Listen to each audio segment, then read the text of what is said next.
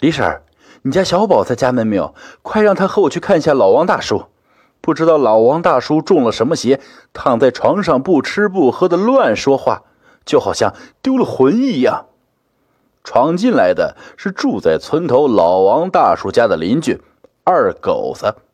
当时啊，李婶正在准备午饭，正好中午放学回来的儿子小宝和下地干活回来的丈夫吃。一听到王大叔有事，急忙是放下了手中的活计。这是一个民风淳朴、山清水秀的小山村，山好水好，只是地理位置比较偏僻，交通也不发达。估计现在用雷达扫描都未必能找得到他们这些人。村子不是很大，住着二十几户人家，大家。都是靠种地和打鱼为生的，日子过得很是凄苦。不仅如此，在这个村子里还有一件怪事，那就是村民们很容易受到那些不干净东西的侵扰，也就是大家口中所说的中邪、丢魂等等。小宝呢，是李婶的小儿子，今年才九岁。在村子里的小私塾里面读书，都这个年纪了，就连从一到十这几个数字还说不太利索。但是啊，没有人看不起这个小宝，反而把他当做了村子里面的神仙。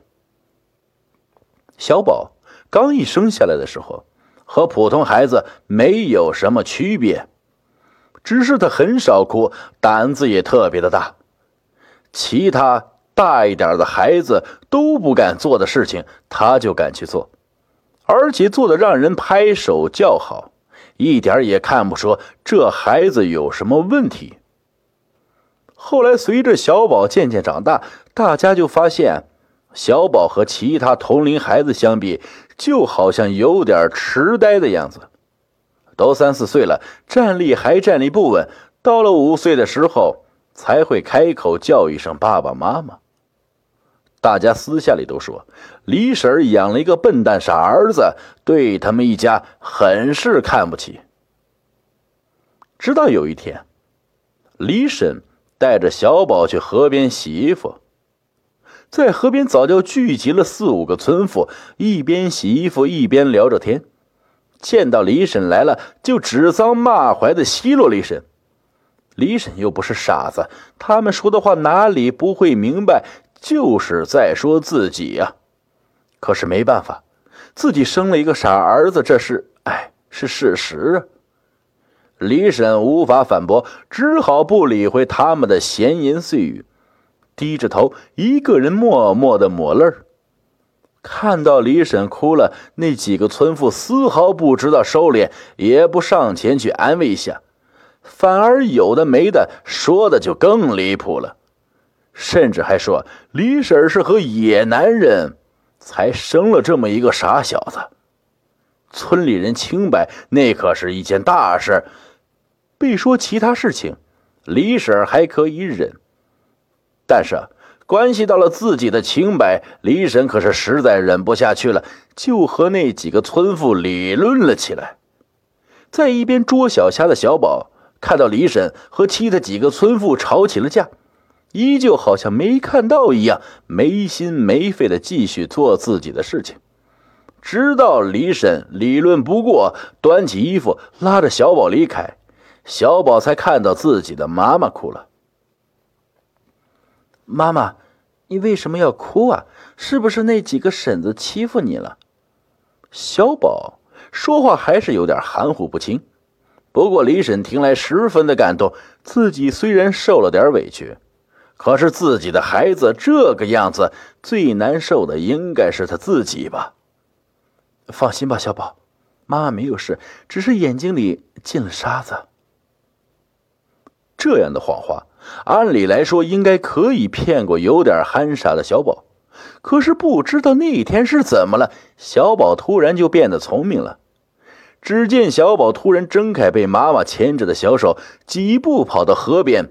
对几个村妇叫道：“你们几个欺负我妈妈，你们不是好人，我要让水里的妖怪来报复你们。”说完，小宝竟然对着河水唱起了歌，歌声很低沉，不像是一个还没有变声的孩子应该发出的声音。歌声也很奇怪，给人一种就像是一把尖刀划在玻璃上的感觉。小宝的奇怪歌声听得几个村妇有些毛骨悚然，其中一个村妇对远处的李婶吼道。李家的婆娘，快把你家的傻小子带走！再站在这里乱哼哼，我就把他扔到水里去。话还没说完，这个村妇竟然一失足掉进了水中。旁边的几个村妇急忙拉住那名村妇的手臂、衣服，想要把他拉上岸。可是不知道为什么，河中就好像是有一个力大无穷的妖怪一样。拉着村妇不停的往里拖，竟然将其他村妇一起拉下了水，并且向河中的深处走去。不一会儿啊，几个人就走到了快要没过头颅的地方。